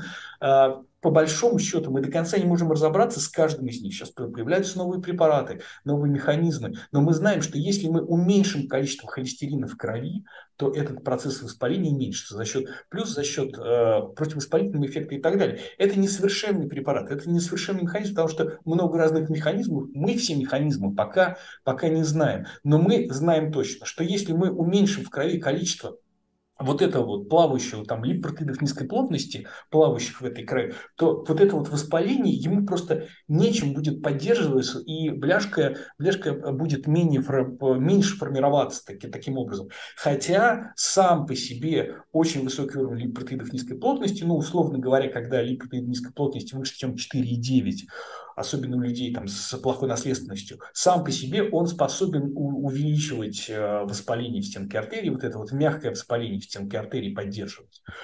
Важно вот именно это понимать, что мы все прекрасно понимаем про разные, э, разные механизмы. И мы всеми руками за, за здоровый образ жизни, за снижение веса, за регулярную физическую активность, за отказ от курения и так далее. Но мы слишком хорошо знаем, какие люди, ну, ну, не все, как, как люди не всегда вот это вот, вот этого всего придерживаются, да, и uh-huh. поэтому для того, чтобы нам защитить человека, чтобы предотвратить инфаркт инсульт, мы говорим, пей родной статьи.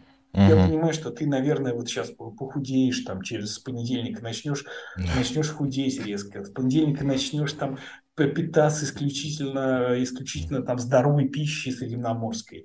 Конечно, ты же бросишь курить, все, мы, мы все верим, мы, мы тебе даже поможем. Вот, вот так-то и так-то. Вот рекомендации по отказу от курения, по правильному питанию и так далее. Все бери, все бери по физической активности, как, как правильно снизить вес. Но, но мы, мы же понимаем, насколько, насколько да насколько наша задача сделать так, чтобы не случился инфаркт инсульта, поэтому пейте статины, все остальное это дополнительно, это, это бонусы, если у вас получится, ну прекрасно. Угу. Вот, что хотел сказать. Да, то есть э, здесь, а никто не отменял э, здоровый образ жизни, если человек пьет статину. Вот меня вчера спросили, если я буду пить статины, можно мне немножко колбаски, сырку покушать? Ради, ради бога, можно. Вот, да, поэтому, есть... если человек также и при гипертонии, если человек принимает лекарства от гипертонии, э, это не говорит о том, что он должен лежать на диване, накапливать жир, как э, поется в одной песне, а, значит, и э, вообще забыть про здоровый образ жизни, а только пить лекарства и есть все подряд и так далее. Нет, одно другое не исключает, а скорее дополняет. Но в определенных ситуациях уже Э, соответственно, уже, соответственно, никак. Я вот э, тоже, вот ты когда сказал, высокий холестерин, это не, один, не самый главный, но один из. Я вот всегда тоже привожу пример. У меня была консуль... консультация, онлайн-консультация, две сестры. Им лет по 50 было на тот момент, э, значит, у них у одной холестерин общий 12, у другой 15. Но из-за того, что они всю жизнь гипотоники были, да, не курили, низкий вес, и то есть факторов никаких не было, у них просто был общий холестерин высокий. У них сосуды все чистые были. Ну, естественно, при таком показателе ну, необходимо... Утолщение Ким там было тоже. У меня тоже такая была история удивительная. Да. Был да. утолщение Ким, Угу. Низкое, низкое давление, гипотония и отсутствие вредных привычек, э, низкий вес, и даже при таком высоком холестерине угу. вот это вот воспаление в стенке артерии его не было, и, соответственно, от, у нас э, эндотелий не поврежденный, не воспаленный, он, в принципе, он отталкивает эти частицы холестерина, они туда не прилипают, не проникают и не, не накапливаются в стенке. Ну, можно угу. так, сильно упрощать то, что там происходит. ну да, да, да. Угу. Да, по поэтому, понятно, при таком уровне показана статина, и будь там один фактор риска дополнительно к, статину, к холестерину, естественно, там был бы достаточно тяжелый атеросклероз. С другой стороны, у человека много факторов риска, но холестерин там 4,0, к примеру. Мы сколько увидим таких и шунтированных, и стентированных, то есть э, это, это с мультифокальным атеросклерозом. То есть э, холестерин, да и вообще сердечно-сосудистые заболевания – это не однофакторные какие-то заболевания. То есть э, огромное количество факторов риска играет. Понятно, что там э, самые основные – это гипертония, холестерин, курение, ожирение, хронический стресс. Но есть и другие факторы риска. Там, не знаю, экология, отсутствие высшего образования, я не знаю, эконо, значит, медицинское, ну, много всяких факторов риска. Но основные вот... Воспалительные, воспалительные заболевания. Да, да, тот же диабет, там, ревматический артрит, там, болезнь Бехтерова и, и так далее. То есть э, здесь много э, факторов, но не нужно выделять один там холестерин и думать все беды там от холестерина. Нужно на другие факторы риска значит, обращать Я внимание. мигрени с аурой, что там еще воспалительное заболевание кишечника, тоже, угу. тоже повышает частотный риск. Угу. Да. Угу. Да, и когда всегда спрашивают про статины, всегда спрашивают, какие у нас существуют альтернативы. Вот сейчас в чате ВК написали, у меня был холестерин больше 7, начала пить омегу-3, стал там 5,5. Это нам о чем говорит? Это нам говорит о том, что общий холестерин снизился за счет триглицеридов а не за счет э, ЛПНП, плохого холестерина и, и так далее. На общий холестерин, ЛПНП, омега-3, еще раз повторяем, не работает. Вот э, альтернативы э, статинам. Э, давайте поговорим на эту тему. Никотиновая кислота. Что что мы про нее скажем? Никотиновая кислота вообще, честно говоря, лекарство мечты, ну, на первый взгляд. Потому что снижает вообще все показатели. Uh-huh. Снижает уровень липопротеидов низкой плотности, снижает триглицериды, и даже довольно существенно снижает уровень липопротеидомалого, который мало что снижает. Простите за вот тавтологию, uh-huh. зашла, зашла в чат у нас. Uh-huh. Вот. Вообще вроде, вроде идеальный, совершенно идеальный лекарственный препарат, правда, пьется в огромных дозировках э, суpraфизиологических. Вот. И самое главное, что выпитая в этой дозировке э, никотиновая кислота не снижает сердечно-сосудистые риски, снижает все вот эти показатели липопротеиды низкой плотности, э, там липопротеида малая, э, триглицериды снижает. Правда, такого спектра, спектра эффективности нет ни одного э, отдельно взятого липидоснижающего препарата. Ну, мне кажется, ну, может быть, за, кроме последних там этих uh-huh.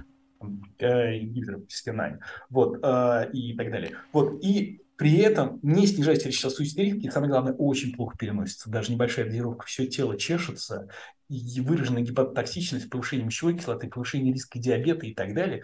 И в целом, в целом люди вроде, э, вроде как бы угадал все буквы, но э, не назвал слово. Вот это вот это абсолютно полностью относится к никотиновой кислоте, к препарату uh-huh. никотиновой кислоты в той дозировке чудовищной, которую рекомендуют для снижения уровня, уровня холестерина. Да, и э, в Европе вообще стараются не использовать препараты, содержащие никотиновую кислоту, вот с целью снижения холестерина.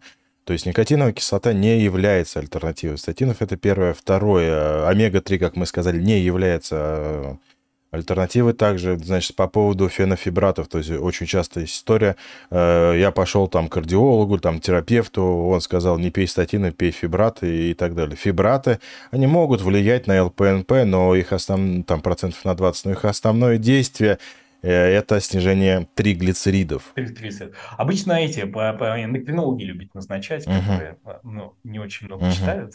Вот. Они назначают uh-huh. фибраты для снижения уровня триглицеридов, потому что при сахарном диабете очень часто повышены uh-huh. триглицериды. Вот, но при этом а, фибраты ну, не снижают сердечно-сосудистые риски, в отличие от тех препаратов, про которые мы говорим. Угу. Статинов, изотимиба и блокаторы PCSK9. Да, вот по поводу изотимиба вот спрашивают, что скажете насчет приема отрио вместо статинов? Э, не вместо, а их вместе нужно принимать, потому что отриоизотимиб – это достаточно слабый препарат, его основное действие – это замедлять всасывание холестерина в кишечнике, и он может на 15-20% 20%. снижать максимум, максимум снижать э, показатели. А когда мы говорим про высокий сердечно-сосудистый риск, э, либо очень высокий, в среднем снижение этих показателей ЛПНП это процентов 50 в среднем. Вот, поэтому отриоизотимиб хорош, хоро, хорошее дополнение к статинам, но не как альтернатива. Как альтернатива, ну, я не знаю, э, только в той ситуации, когда человек не переносит вообще все статины, э, не может себе, так скажем, позволить ингибиторы PCSK9 ввиду их дороговизны, либо отсутствия если других вариантов нет, ну тогда лучше это, чем вообще ничего. А, в этих ситуациях, да. Но, а, с другой стороны, они не стабилизируют бляшки. Понимаете, что наша задача – это еще стабилизация атеросклеротических бляшек, чтобы она не разорвалась, не развился, значит, атеротромбоз. А не просто снижает э, холестерин. На бляшки они не действуют. А, так что так. Тут, важно еще заметить, что даже э, статины, даже статины последних поколений, назначенные максимальной дозировке, чаще всего мы не достигнем на них целевых значений по липопротеидической плотности. Многие люди думают, вот у меня пришел в норму, но на самом деле, если у вас там был инсульт, инфаркт или если у вас бляшка, там нормы такие, что их достичь даже на максимальной дозе статинов очень сложно. И здесь речь идет зачастую, да, мне кажется, что в половине процентов случаев э, мы уже рассматриваем э, при, сразу с фиксированных комбинаций с изотимибом, а иногда угу. и до, приходится добавлять приходится добавлять вот такие, особенно если очень высокий уровень холестерина. Да, да, я, я всегда так делаю. значения сильно маленькие, да. сильно угу. маленькие. И вот эти вот там э, эти микродозы, там 5 миллиграмм розулстатина, не смешите угу. мои тапочки. Да. да, да, да, это тоже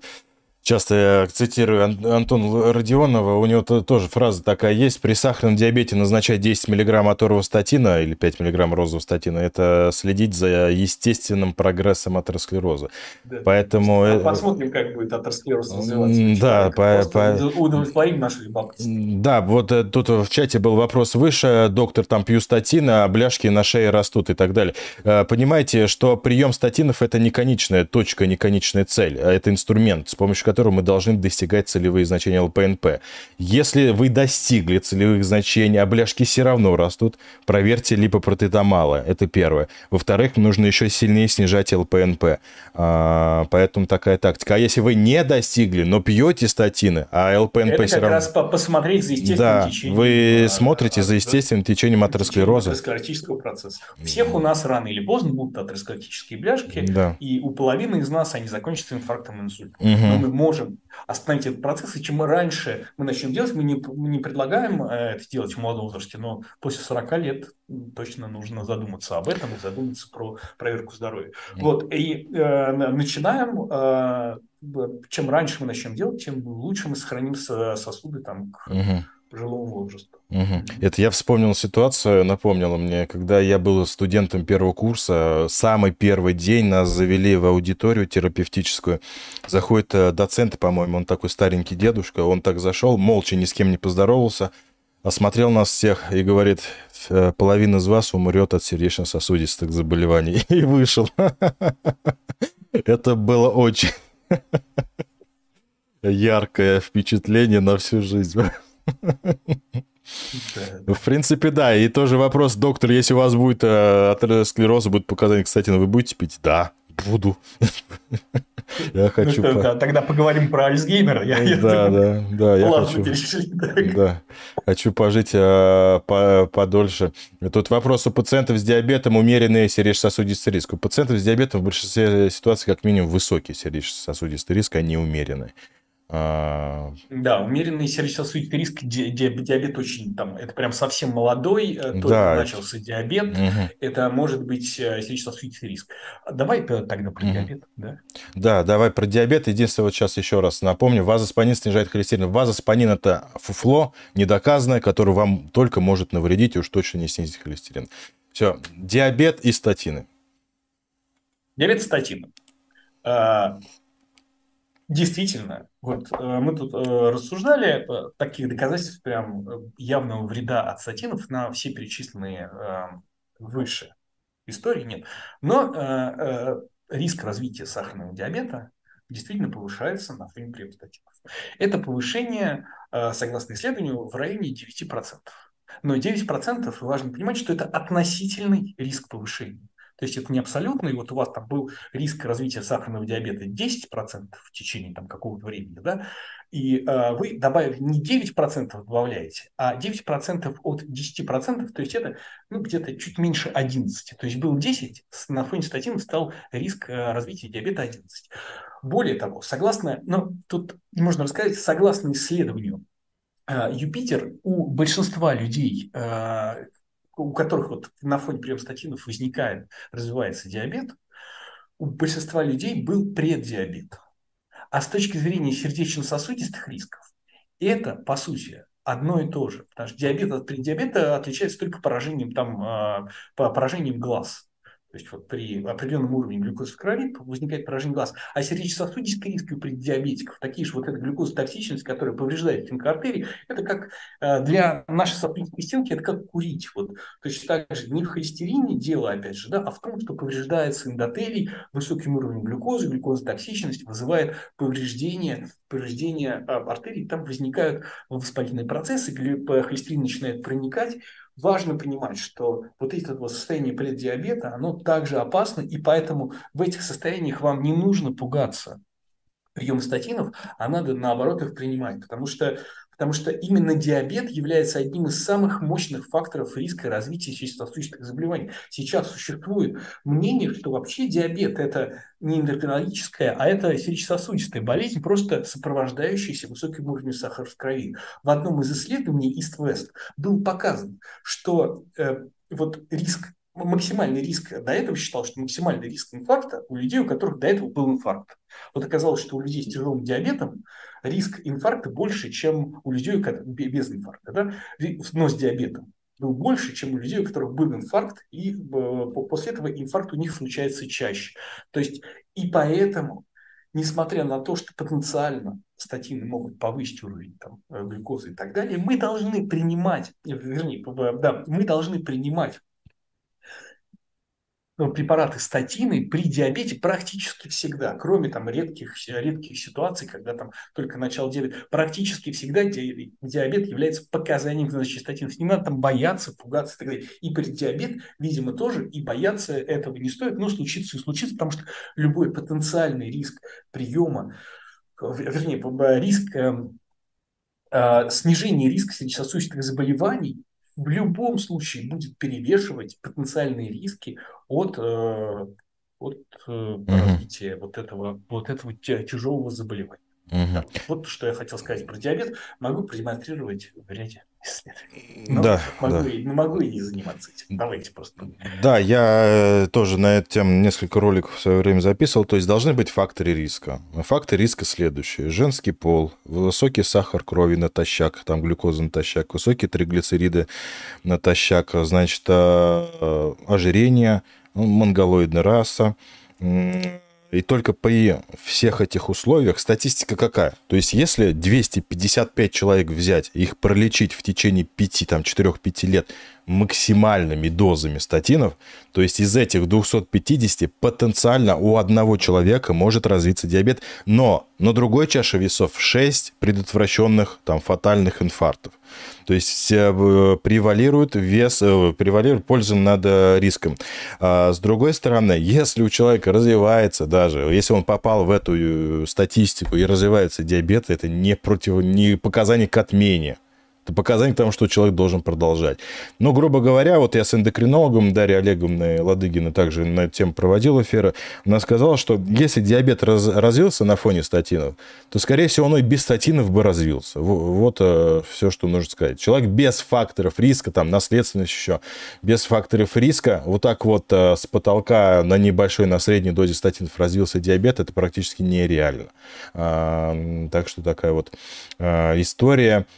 И как-то ты говорил то, что по поводу Леваза, питовостатин, я что-то не видел, не, не обратил внимания на эту статистику, то, что как бы он может меньше развивать э, как М- меньше с ним вроде бы как связаны риски, э, риски. Но понимаешь как? Это, я понимаю, почему многие кардиологи аккуратно относятся к этому, потому что все-таки ну, чем больше исследований, тем мы Э, можем более уверенно говорить по поводу эффективности препарата. Леваза относительно нов, ну, питвостатин, простите, uh-huh. нет конфликтных интересов. Вот, а питвостатин относительно новый препарат, поэтому ну, у него меньше, меньше исследований. Просто. Поэтому там э, категорически говорит, что он там меньше риск развития диабета, поэтому давайте все вместе пить вот этот вот препарат. Я, мне кажется, не uh-huh. очень не очень корректно. Все статины молодцы, ну, из последней группы, вот, которые, которые относительно, относительно молодые, есть некоторые особенности при разных сопутствующих заболеваниях. В целом не надо бояться пить статин. Если у вас есть наследственность по сахарному диабету, то вам э, вместо того, чтобы бояться статины, лучше больше внимания уделять э, модификации образа жизни. Это контроль веса, регулярной физической активности и вот это вот все там. Придерживаться средневорского стиля питания, угу. побольше овощей, овощей э, овощей и фруктов, есть побольше рыбы вместо, ну, получать больше насыщ... ненасыщенных жиров, чем насыщенных. Поэтому угу. это профилактика, это профилактика развития диабета. Угу. Да, я хотел бы еще сказать, э, как... ну, ладно, сейчас я отвечу. Вопрос, стоит ли принимать фенофибрацию вместе с розостатином или хватает одного розостатина, повышенные и триглицериды, и диабет есть. Но надо посмотреть липидный профиль, скорее всего, и то, и то. Сейчас есть комбинированный препарат в одном препарате и розостатин, и э, фенофибрата. Да, люди с диабетом очень часто страдают высокими триглицеридами. Поэтому вопрос с фибратами нужно также рассмотреть. А, театрозолин помогает от срывов ритма, от сердечной достаточности. Вот буквально вчера говорил, позавчера по театрозолин. Это полнейшая шляпа, полнейшее фуфло. А, знаешь, а что такое? Я, я, я сам делать? особо не знал, но сейчас его внедряют. Там очень забавная ситуация. А, даже у меня медпред был с этим тиотруизолином, как я неправильно называю. А, они что говорят? Они говорят, что раньше он был гепатопротектор, если его пить в таблетках. А вот если его колоть, он кардиопротектор. Прошу не путать. Вот, поэтому его сейчас внедряют вообще там и при аритмии, при ХСЛ. Есть, просто... есть другие варианты еще по применению тогда. Да, интересно, каким протектором он будет при другом введении. Ну так вот, э, значит, всегда вопросы доктора, какие реальные существуют альтернативы статинов. Вот, и реальные альтернативы, что я могу сказать, их не так много, и они все дороже во много, во много раз, даже самого дорогого статина. Ну, к примеру, то, что есть у нас в России, это ингибиторы белка PISK9, эволокумаб, полирокумаб, которые делаются инъекционно один раз в две недели. А, хорошие, эффективные препараты. Вот сейчас американский колледж кардиологов предоставил исследование, где было показано, что они даже стабилизируют бляшки. То есть э, хорошая альтернатива статинов, но все упирается в цену. Цена на русские деньги, с учетом того, что сейчас еще доллар подскочил, ну, в районе где-то 25-30 тысяч рублей в месяц на протяжении всей жизни. А, первый момент. Второй момент. Скоро обещают, э, вообще после Нового года обещали, но пока не вели, и тоже из этой серии препарат э, инклисеран, который делается один раз в полгода. Но я с представителями этого препарата общался, они сказали, что они как бы не альтернатива статинов, а как дополнение. То есть он э, не там процентов на 40 может снижать ЛПНП. Это то, что у нас имеется. А, все ожидается с 2018 года препараты бемпидовой кислоты – я часто общаюсь, вот особенно в ТикТоке, с подписчиками из э, стран Европы.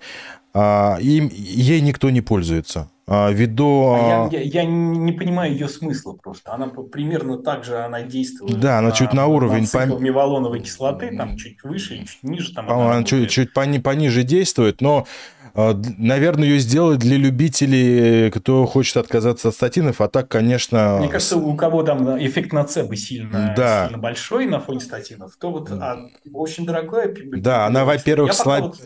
Э, во-первых, слабее, во-вторых, намного дороже. Мне вот один раз э, как-то из Парижа, из Франции присылали скрин стоит в районе там где-то 300 евро а, э, на месяц. То есть, ну, где-то сколько там, ну, в районе тоже там 15-20 тысяч рублей на месяц. Одна бимпидовая кислота. Сейчас у них появилась комбинация бимпидовая кислота плюс азитимип. Тоже стоит еще дороже, как можно догадаться тоже в районе там 25 тысяч рублей. Ну, плюс-минус. Сейчас, конечно, доллар, будет, евро будет колебаться, поэтому плюс-минус э, это на месяц, на протяжении всей жизни. То есть э, реальные альтернативы, они существуют. Но, во-первых, они дороже, во-вторых, соответственно, их почти нет у нас. Вот э, нельзя прийти в аптеку. Даже вот это алерокумап, эволокумап, я как понял, они сейчас в последнее время тоже пропадают из аптек, тоже по, под заказ и, и, и так далее. То есть даже если есть деньги, соответственно, нельзя так прийти в аптеку, как дайте мне там аторвостатин. Такого не, нельзя. Это реальная альтернатива. Все, на этом альтернативы закончились. Сейчас э, есть, эм, так скажем, препараты, которые, возможно, как эм, блокаторы интерлейкина, там 6, по-моему, которые как раз будут на воспаление действовать и так. Но они пока... Канакунумаб ты Да-да-да, пока не в исследованиях, то есть э, пока их нет, можно сказать.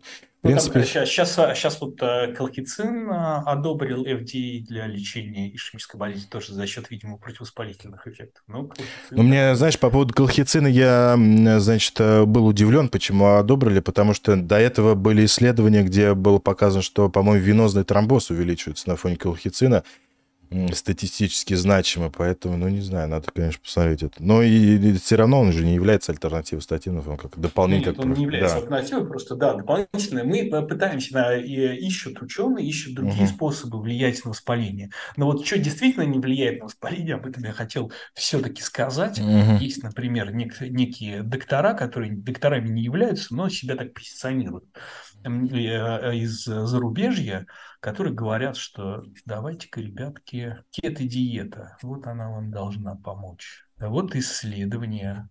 Да, 11 лет наблюдали за людьми, которые сидели на кето, которые начали сокращать количество углеводов, и оказалось, что повысился холестерин, и риск сердечно-сосудистых заболеваний повысился в два раза. В два раза чаще были всякие сердечно-сосудистые события, инсульты, инфаркты, стентирование, сердечные приступы и так далее. Вот такая... Ну, об этом давно еще говорили в исследовании АРИК. Было показано, что а, что продолжительность людей, которые жестко сидят на здесь меньше. Поэтому обычное средиземноморское питание с с определенным количеством цельнозерновых овощей, которые должны составлять в среднем где-то порядка 50% от калорийности. Цельнозерновых – это хорошая история. Цельнозерновых э, может быть бобовый тоже как источник углеводов, белка и э, волокон. Угу. А, так, вкратце должен был об этом сказать. Да. Так, что мы еще не обсудили? А, как часто проверять печень при постоянном приеме розы? Ну, такой необходимости нет, но можно там раз в полгода проверить. Не знаю. А что там, а что мне проверять? Ну, да. А, так. Так. Какие мы там вопросы еще не обсудили? Вроде все, что хотели. Сейчас тогда посмотрим в чате, что там за вопросы были. На них немножко поотвечаем. Да, давай. Так, сейчас. Там ВК. Так, Мертинил... Ну, смотрите, по поводу торговых названий, я всегда на своих эфирах говорю торговые названия. Я, естественно, не, представ... не представляю ни, ничего фирму и так далее. Как меня порой обвиняют, то, что я амбассадор статинов, но все статины одновременно рекламировать не получится, они все между собой сильно конкурируют. Конкурируют, да. Да, да так, поэтому так, когда так, я... Так, так это не работает, маркетинг. Да, потому что, что когда я говорю... Да, пей, пейте или Примара, или Кристора, это, это то же самое, купите BMW и Мерседес. Вот, э, наверное, из этой серии. Вот, потому что... Так, ну, я просто вообще не, не, мы не использую название, я не хочу да, там, вдаваться в эти подробности. Все молодцы. Э, да. Пейте по своему кошельку. Если я, э, честно говоря, перестал в какой-то момент, я перестал э, назначать оригинальные препараты, ну, настаивать на приеме оригинальных, или даже там как акцентировать на оригинальных, а вот оригинальные препараты и так далее, потому что ну, они, правда, сильно дорогие. А когда людям иногда приходится очень много лекарственных препаратов, есть такие люди, которым очень много. Я помню довольно богатого человека пользовал, и он... Э, он стал бедным, да? Да, и причем не по моей вине, правда. Э, он попросил все оригинальные препараты ему назначить. Я назначил все оригинальные. Через какое-то время, через пару-тройку месяцев, сказал, что-то, давайте... Кусается, да? Дженерики, да, потому что мы посчитали, и я честно говоря, офигел от количества. Uh-huh. Поэтому я, вот, я, я знаю, что в НХС э, в Англии они назначают дженерики, какие-то вот такие uh-huh. хорошие дженерики все назначают, потому что, ну, система здравоохранения, если ты бесплатно выдаешь пациенту лекарственные препараты, то, ну, надо дженерически. Короче, каждый покупайте по, по своему кошельку. Если uh-huh. вы чувствуете, что можете себе это позволить, покупайте. Угу. Да, единственное, я всегда говорю про фирмы из серии Северная звезда и Озон, вот эти лучше избегать. То есть есть хорошие дженерики, я, я не спорю, тоже там Мертинил, Сувардио, значит, Роксера, Разулипа, что там, Разукарт. Это все нормальные дженерики, э, как замена дорогого Кристора. А по поводу а, серии... Не, не, не боишься обрезком трубы получить в подъезде ты, за, за таких?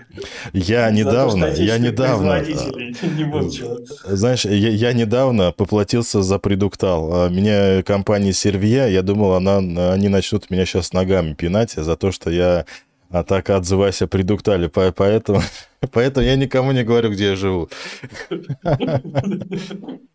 Да, вот, так, так что, так что, если говорить про Аторва, статин оригинальный, достаточно дешевый, он практически такой же, как и дженерики или примар, он там, я вот маме покупаю, там 300 рублей он там стоит, ну, зависит от дозы, ну, там 350 так вот рублей, оригинальный препарат фирмы Pfizer, это достаточно хорошая история, э, поэтому...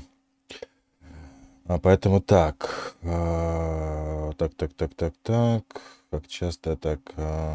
Сейчас обширный инфаркт, фракция 45, э, после приема, э, фракция 40, после приема Юпери 45, ваша, ну, надо дальше продолжать квадротерапию, в том числе и прием Юпери. А, к показаниям мы ответили. Ну, еще, еще новые же препараты эти эндокринологические, они сейчас добавляются везде. Да, то есть Юперио, Форсига или Джардинс, бета-блокатора угу. и, так, и так далее. Так, а, Прекрасный дуэт кардиологов, просто песня. Мелодия, я бы сказал. А, так, ну, Алексей, пока расскажи smart check-up, э, что, что это такое, как себя пообследовать, чтобы быть уверенным в своем э, сердечном здоровье. О, то есть рекламная интеграция. Mm-hmm. Спасибо. С большим удовольствием, да. Слушай, э, ну, просто как-то минимальный объем анализов, который нам нужно для того, чтобы оценить регистрационные риски. Для сильно молодых людей, э, может быть, чуть-чуть избыточное, вот, но да нет, на, на самом деле просто простой комплекс – это УЗИ сосудов шеи, бедренных артерий э, вместе обычно мы смотрим, ну, у кого-то УЗИ сердца для того, чтобы понять, какая стадия гипертонической болезни, ну, сосуды шеи, понятно, что есть атеросклероз или нет, потому что это сильно меняет на нашу картину, целевые значения, там, холестерин и так далее.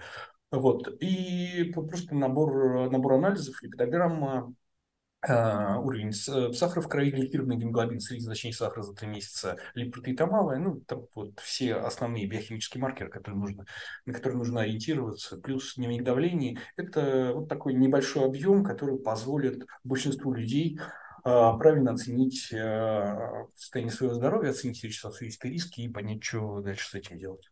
Угу. Вот, собственно, собственно, все. Ну. Так, а, кстати, все ссылочки э, на Алексея я оставлю в, ну, в описании, в закрепленном комментарии после эфира будет. А я женщина, 57 лет, в 95 году была операция подвздошно-бедренного шунтирования. С 97-го пью статины, чувствую себя отлично, каждый день хожу в спортзал. Вот, а, вот э, подобная ситуация, когда мне пишет, доктор, покажите мне кто пьет там больше, чем 5 лет статины, что с ними вообще произошло, их, наверное, уже и в живых нет из этой серии. И я как-то заморочился, я дал кличи в Телеграме, в Инстаграме, типа, отзовитесь, вот кто пьет статины долго. И достаточно много людей было, кто пьет то-то 15, то-то 20, а один человек даже нашел, что 30 лет пьет, то есть э, с начала 90-х вообще, когда там да, только... Только появились они. Да, Еще то есть в России там... их не было, мне кажется. Да, то есть там э, симвостатин, потом атороса и, и так далее. Поэтому вот это вот большое заблуждение, то, что никто не знает об отдаленных, там, скажем, сейчас начну пить, а через 50 лет я умру от, э, значит, того, что статины мне повредят печень. Но... Ну, 30 лет уже есть, 30 лет, чуть больше даже 30 лет, мне кажется. Да, да, то есть... А, по, ну, 80, 80 каком-то, 86-м, 89-м они угу. там э, появились только, а распространены стали где-то в начале 90-х. Угу. Ну, во всяком случае, не в России. Да. В какое время суток лучше принимать статины? Целесообразно делить прием на две части, утро вечер, или статины пролонгированного действия. Но если розовый статин, а статин, то их в любое время суток один раз ничего там делить не нужно. Если... Ну, просто по привычке назначаем их, мне кажется. Да, да, по привычке их вечером. Но вот симвостатин а, вечером, так как он там короткого действия. Ну и, насколько я понял, а, питовостатин тоже лучше вечером принимать. Вот. Поэтому, если аторов статин, розовый статин, можно в любое время суток, также и зитимип. Когда вы не забываете. Вот есть время суток, да. когда вы э, меньше забываете, вот угу. тогда и нужно принимать. Кстати говоря, вот по статистике люди реже забывают утром, нежели вечер. Вечером чаще забывают. И вот сейчас, если немножко отклониться к теме гипертонии, по последним рекомендациям рекомендуют вот только утром принимать, потому что риск того, что человек вечером забудет, выше, чем, а, соответственно, утром. То есть препараты суточного действия пить утром, вот так вот. Да, ну вот в, этом как раз приверженность и регулярность приема препаратов. Было просто одно время исследований по, по, по поводу того, что вечерний прием лучше влияет на прогноз, но потом его а, оспорили. Это было испанское исследование, потом сделали более точную, и, в общем, неважно, когда ты принимаешь препарат угу. давления, да. Ну, когда ты не забываешь, да. А, давай одну тему а, обсудим, а, последнюю на сегодня. Что-то мы про нее забыли. Тут спрашивают, как статины действуют на мозг. Вот у меня все есть. Там есть такое, вызывает ли, я как-то разговаривал, по-моему, с Юрием Потешкиным, с эндокринологом, в первый, в первый раз он меня поразил это свои там вопросы. Вот влияет ли статины на риск развития болезни Альцгеймера? Конечно, влияет. Конечно, по, по, конечно, потому что человек доживает до болезни Альцгеймера. Вот такая, вот такая история. И это вот это ровно то, о чем а, мы должны сказать. Человек доживает до болезни Альцгеймера, то есть доживает до этого, на этого момента. Вот статины болезни Альцгеймера. Прием статинов ассоциирован со снижением риска развития болезни Альцгеймера. Даже снижение. Почему снижается? Ну, видимо, за счет того, что нет атеросклероза и меньше снижения когнитивных функций. Ну, могу еще несколько вариантов придумать, из-за чего когнитивные функции в основном э, не влияют на когнитивные функции, поэтому ничего не опасайтесь. Иногда у некоторых такой бывает туман в голове на фоне начала приема статинов, но у всех у нас иногда бывает туман в голове, э, и да, да, Но да. когда ты пьешь статин, понятное дело, кто виноват. Угу. Вот, э, статины, статин эректильная функция. Вот исследование в 2014 году как раз вышло по поводу того, что статин довольно неплохо влияет на эректильную функцию, как раз за счет, э, за счет влияния на эндотелиальные дисфункции, там всякие сосуды азота, э, выработка оксида азота, особенно у людей, не реагирующих на ингибиторы фосфодиэстераз. И очень интересная история, что люди, у которых вот есть такая истинная а, истинная э, сосудистая эректильная дисфункция, когда эректильная дисфункция связана не с тем, что там что-то снизился у тебя тестостерон, и ты там давай вымазывай себе тестостерон в разные места, а это связано с тем, что у тебя тоненькие сосудики, вот эти пенильные артерии, которые идут к, к получению, и там гораздо раньше в этих артериях образуются гемодинамически значимые бляшки, то есть бляшки, которые сужают просвет больше, чем на 50-60%, гораздо раньше, чем в тех же сонных артерий, которые с твой вот этот вот палец толщиной, и там, конечно, откладывается гораздо меньше. И вот в этих вот, и считается, что вот эти про- проблемы с эрекцией у мужчины там 40 плюс, особенно с фактором риска и так далее, это может быть первым и единственным симптомом сердечно-сосудистых заболеваний.